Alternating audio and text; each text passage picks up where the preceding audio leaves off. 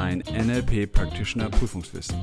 Kompakt mit Jasmin Frank Holzfuß. Der Podcast mit der Wissensessenz aus zehn Jahren erfolgreicher NLP-Ausbildung.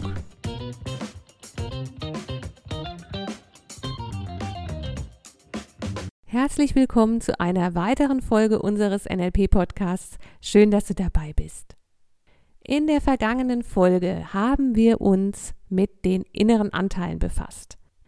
Diese inneren Anteile sind ein Denkmodell, das auf den Grundlagen der systemischen Therapie basiert und bei dem es darum geht, zu erklären, warum ein einzelner Mensch ganz verschiedene Ausrichtungen in sich tragen kann. Und da ist eben das Modell des inneren Teams im NLP entwickelt worden. Das heißt, ein Mensch ist kein homogenes Ganzes, der immer eine klare Ausrichtung vor sich trägt und immer nur eine innere Meinung hat, sondern es gibt verschiedene Persönlichkeitsanteile, und zwar beliebig viele, die für verschiedene Strömungen stehen. Dieses Modell der inneren Anteile ist zum einen wichtig für dein inneres Standing, dass du durch die Arbeit mit den inneren Anteilen ein klares Standing für dich finden kannst, eine klare Ausrichtung für dich definieren kannst, von dieser Zerrissenheit wegkommst zu einem kongruenten Ganzen, das natürlich auch eine starke Außenwirkung dann hat. Und die inneren Anteile sind auch Grundlage für das, was wir in diesem Abschnitt und in, auch in der nächsten Folge noch machen, Reframing. Was bedeutet Reframing?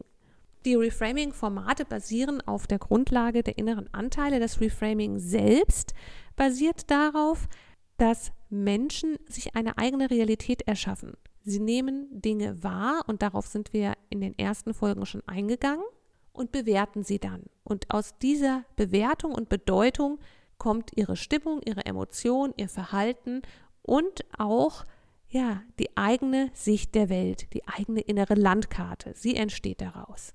Das heißt, Menschen erschaffen sich bestimmte Wirklichkeiten durch Bedeutungsgebung. Reframing bedeutet einen neuen Rahmen schaffen. Frame heißt Rahmen, also umrahmen oder Neurahmen. Das heißt für die innere Landkarte, Dinge bekommen eine neue Bedeutung. Sie bekommen einen neuen Rahmen. Das wiederum heißt, dein State Management kann daraus resultieren, dass du Dingen, denen du bisher in deiner Wirklichkeitskonstellation eine bestimmte Bedeutung gegeben hast, jetzt eine andere Bedeutung zuordnest. Und so wie ein Bild in einem blauen Rahmen ganz anders aussehen kann als in einem roten Rahmen, kann auch deine Wirklichkeit eine ganz andere Wirkung für dich haben, wenn du Dingen eine andere Bedeutung gibst. Ganz wichtig dabei ist, diese Umdeutungen bewirken nur dann etwas, wenn sie auch mit dem Weltmodell der Person wirklich vereinbar sind. Einfach nur etwas umzubenennen macht es nicht besser, sondern das Reframing heißt wirklich echt aus dem Innersten heraus eine neue Bedeutung geben, die auch eine neue Wahrheit ist, die vollumfänglich von deinem Inneren akzeptiert werden kann. Sie muss zu deinem Weltbild passen, sie muss plausibel und glaubhaft für dich sein. Und damit hast du die Chance, aus zum Beispiel einer problemorientierten Perspektive, aus Situationen in Dingen, die bisher negative Bedeutungen für dich hatten, eine positive Perspektive zu schaffen, eine neue Bedeutung zu geben, mit der du besser im Leben zurechtkommst, mit der du ein besseres Standing, einen besseren inneren State hast. Also weg von der Problemorientierung hin zu Lösungsorientierung. Für das Reframing als Basis gelten ganz bestimmte NLP-Grundannahmen. Zum Beispiel, jedes Verhalten ist in einem Kontext sinnvoll. Oder jedem Verhalten wird eine Bedeutung zugeschrieben. Hinter jedem Verhalten steckt eine positive Absicht. Ganz besonders die Landkarte ist nicht das Gebiet. Oder jeder handelt in einer Situation nach der besten ihm zur Verfügung stehenden Option. Diese NLP-Grundannahmen sind von großer Bedeutung, um zwischen Absicht und Verhalten zu trennen und gelten deshalb sowohl für dich als Ganzes als auch für deine inneren Anteile. Denn die Trennung zwischen Absicht und Verhalten bedeutet ja, dass du mit deinem Verhalten ein bestimmtes Ziel hast, du willst dir ein bestimmtes Bedürfnis erfüllen, weil du ja auch eine besondere Absicht hast.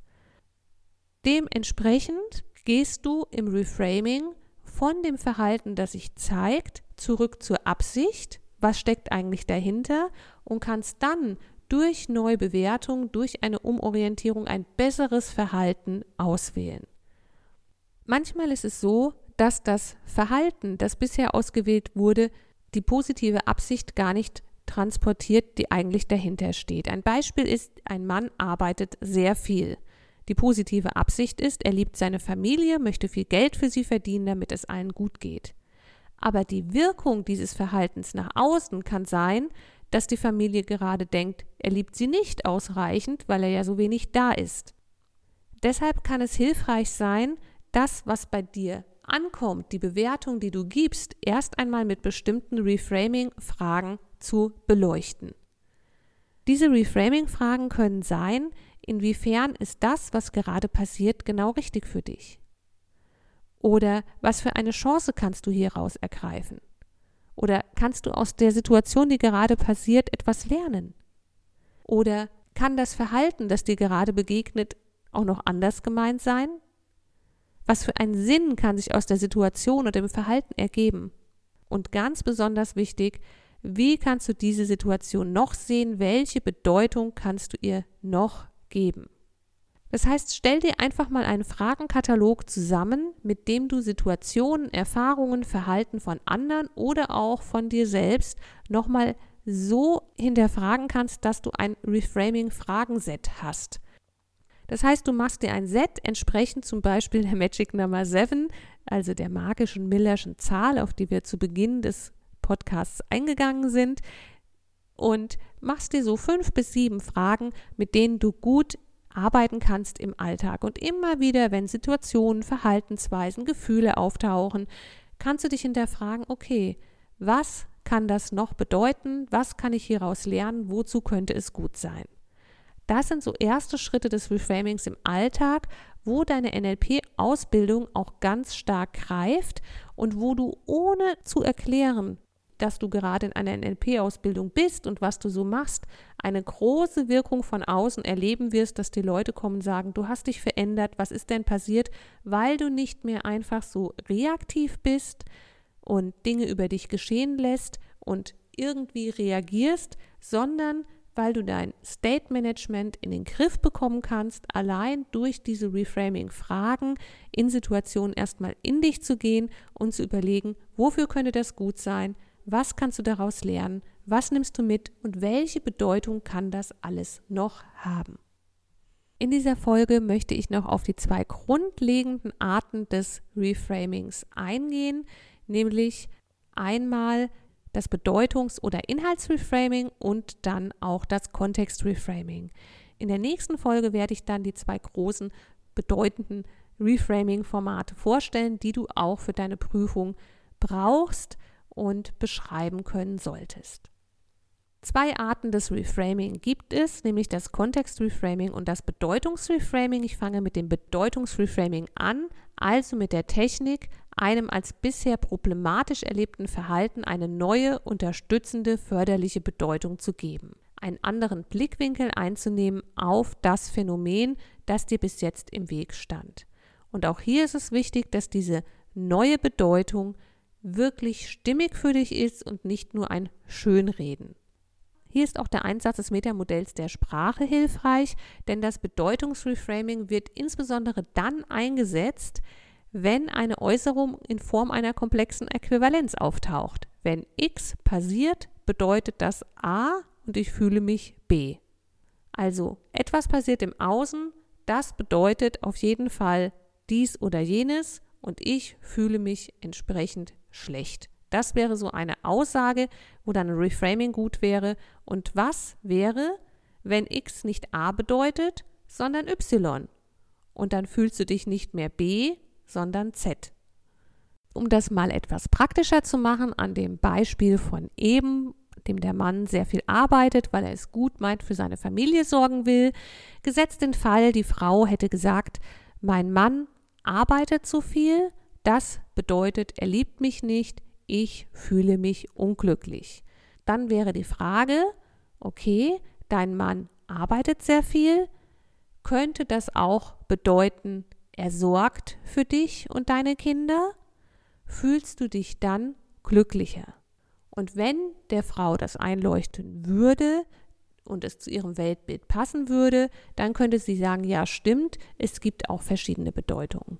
Insgesamt ist es natürlich auch hilfreich, gerade in einem Coaching jemanden selbst eine neue Bedeutung finden zu lassen und zu fragen, dein Mann arbeitet sehr viel, was kann das denn noch alles bedeuten? Heißt das automatisch, er liebt dich nicht? Ist damit automatisch verbunden, dass du unglücklich bist? Welche Bedeutungen gibt es noch? Das ist ein klassisches Bedeutungsreframing. Bei einem Kontext-Reframing ist es anders. Es gibt ein Verhalten und die Annahme dahinter ist, dieses Verhalten kann in einem anderen Kontext sinnvoll sein. Also gehen wir mal davon aus, jemand hat eine pubertierende Tochter und diese Tochter ist relativ renitent ihren Eltern gegenüber. Die Eltern würden sagen, sie ist sehr widerspenstig. Nun ist diese Tochter allein auf dem Weg von der Disco nach Hause und sie wird von einem ihr unangenehmen Typen angequatscht und nun ist sie genauso widerspenstig und renitent. Das heißt, dieses widerspenstige, renitente Verhalten ist im Kontext mit den Eltern nicht so wünschenswert, wie es im Kontext ist, wenn sie alleine unterwegs ist und sie wird eben von jemandem angesprochen, den sie nicht mag. Das Kontext-Reframing besteht also darin, einen Kontext zu finden, in dem das bisher abgelehnte Verhalten doch nützlich sein könnte. Der zweite Schritt besteht dann darin, für den Kontext, in dem das Verhalten bislang aufgetaucht war und nicht angebracht war, eine Verhaltensalternative zu finden. Das bedeutet als Zusammenfassung dieses Abschnitts, Reframing ist ein Aspekt des State Managements und im Reframing spielt das Modell der inneren Anteile eine Rolle, insbesondere bei den beiden Formaten, auf die ich in der nächsten Folge detailliert eingehe. Reframing bedeutet einen neuen Rahmen setzen, einen neuen Rahmen geben. Dinge, die bis jetzt eine bestimmte Bedeutung in deinem Weltmodell für dich hatten, zu hinterfragen, ist das wirklich so, kann es auch etwas anderes bedeuten, damit du für dich deinen State regulieren kannst und selbst entscheiden kannst, wie willst du dich fühlen. Denn deine Gefühle, dein Verhalten, deine Kommunikation kommen eben nicht aus der Situation, aus dem, was du wahrnimmst, sondern immer aus dem, was es für dich bedeutet, welche Bewertung du gibst und durch das echte, innerlich übereinstimmende Neubewerten, Umbewerten kannst du auch zu einer inneren neuen Haltung kommen. Im Reframing gibt es bestimmte Vorannahmen, die ganz wichtig sind aus den NLP-Grundannahmen. Ich wiederhole jetzt hier nur noch mal die allerwichtigsten. Insbesondere die Landkarte ist nicht das Gebiet und jeder handelt in einer Situation nach der besten ihm zur Verfügung stehenden Option. Das hilft beim Reframen und das gilt auch für die einzelnen inneren Anteile. Gut ist es für dich und deine Arbeit und deine Übung im Alltag, Reframing immer wieder einzusetzen und dafür kann es hilfreich sein, dass du dir ein Set machst aus bestimmten Reframing-Fragen, die dir entsprechen und die du jederzeit abrufbar hast und immer wieder einsetzen kannst, wenn du merkst, es gibt hier Situationen, Verhaltensweisen an dir selbst oder an anderen, die du jetzt als störend empfindest, die deinen State beeinflussen, dass du nochmal hinterfragen kannst, was bedeutet das noch, welche Chancen ergeben sich daraus, gibt sich da vielleicht ein Lernfeld raus, was kannst du anders einordnen, als du es bis jetzt getan hättest. Da ist es wichtig, dass du für dich deine eigenen Fragen findest.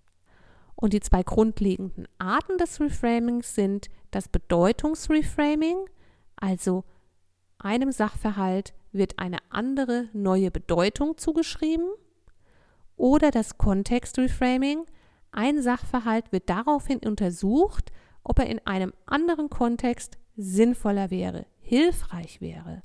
Und dann wird für den bisherigen Kontext eben ein neues Verhalten gebildet, das hilfreicher ist als das jetzige. In der nächsten Folge gehe ich dann auf die beiden grundlegenden Reframing-Formate ein und bis dahin wünsche ich dir eine gute Zeit mit dem Lernen und Leben mit NLP. Willst du noch mehr wissen? Mach dich schlau mit unserer Wissenssammlung auf www.nlp-ausbildung-holzfuß.de oder lies unser Buch, das NLP Practitioner Prüfungswissen kompakt. Es enthält alles, was du für eine sichere und erfolgreiche Prüfungsvorbereitung brauchst. Bis zur nächsten Podcast-Folge mit Jasmin Frank Holzfuß. Eine gute Zeit mit NLP.